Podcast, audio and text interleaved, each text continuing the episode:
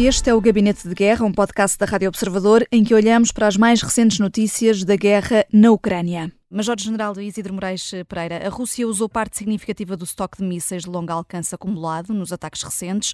Eh, o ponto de situação é feito pelo Reino Unido. Eh, está a Rússia a perder armamento importante? Pode ter repercussões no terreno nas próximas semanas?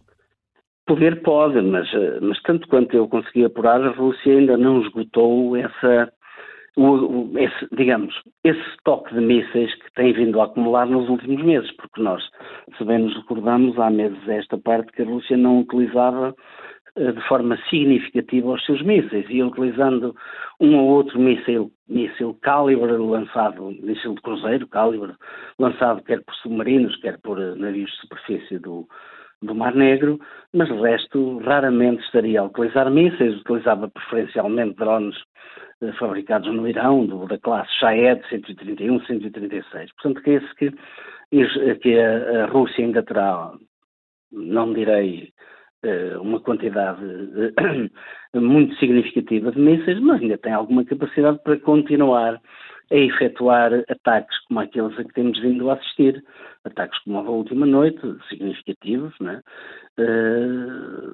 Mas de qualquer maneira, lá ver, não há estoques ilimitados, né?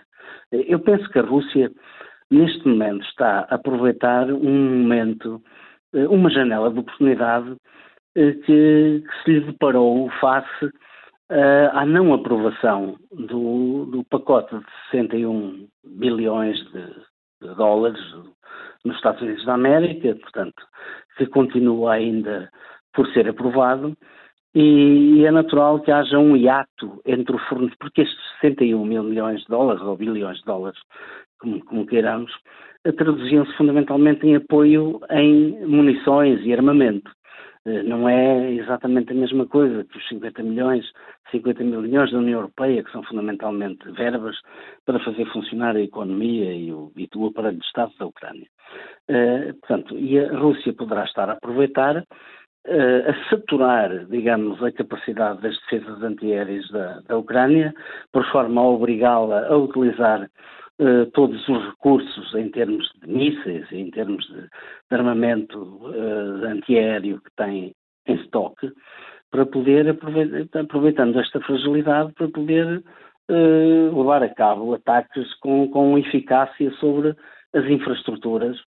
Uh, neste momento, não apenas, como no ano passado, no ano passado o objeto dos ataques por mísseis e drones que a Rússia levava a cabo praticamente todos os dias ou, ou todas as semanas, que era um ciclo mais semanal uh, do que propriamente diário, uh, tinham por objetivo fundamentalmente destruir tudo aquilo que estava relacionado com, a, com o fornecimento de energia elétrica às populações, tanto centros de transformação e centros de produção de energia. Neste momento, parece, tudo indica que a Rússia tem feito um esforço de pesquisa, de informações, para localizar o, todas as indústrias que neste momento começam a produzir na Ucrânia com alguma eficácia e ligadas ao, ao renascer de um complexo militar industrial ucraniano.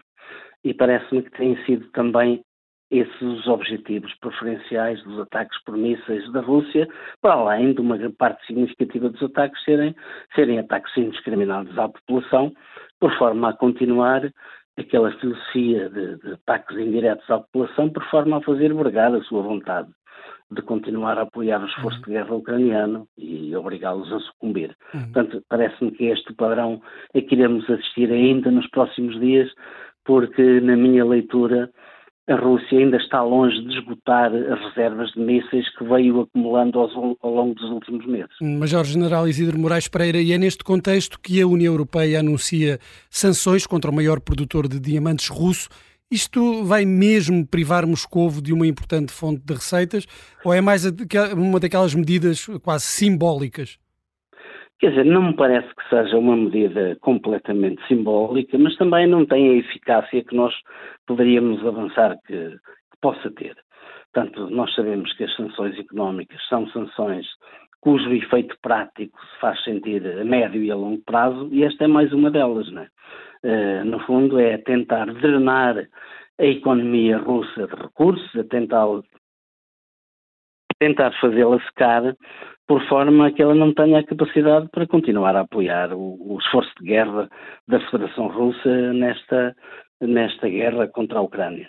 Uh, vamos lá ver, mais, muito mais eficaz do que, do que esta medida poderá ser uh, aprovar, por exemplo, o uso de ativos russos congelados para ajudar a Ucrânia. Portanto, nós sabemos que está em, está em, em, curso uma iniciativa, quer por parte dos Estados Unidos da América, quer também na Europa, por forma a adequar as legislações dos, dos países que compõem a União Europeia e, próprio, e nos Estados Unidos para que os, os, os ativos russos congelados, que, portanto, aquilo que temos informação é que andam por volta dos 300 a 350 mil milhões de, de euros, possam ser confiscados e, esse, e essas vultuosas verbas possam ser utilizadas no apoio militar e, e financeiro à Ucrânia. Portanto, muito mais eficaz do que do que, este, do que esta. Esta medida faz parte do 12 pacote de, de sanções da União Europeia à, à, Federação Russa, como nós sabemos. É evidente que, num, num médio prazo e no longo prazo, vai ter os seus efeitos, vai produzir os seus efeitos, mas no curto prazo não me parece que, que possa ter um efeito como teria, por exemplo, a aprovação do, dos ativos russos congelados para, para ajudar a Ucrânia, no sentido de os confiscar. O Gabinete de Guerra é um podcast da Rádio Observador. Vai para o ar de segunda a sexta, depois do noticiário das nove e meia da manhã. Tem nova edição depois eh, da síntese das quatro e meia da tarde e está sempre disponível em podcast. Eu sou a Vanessa Cruz.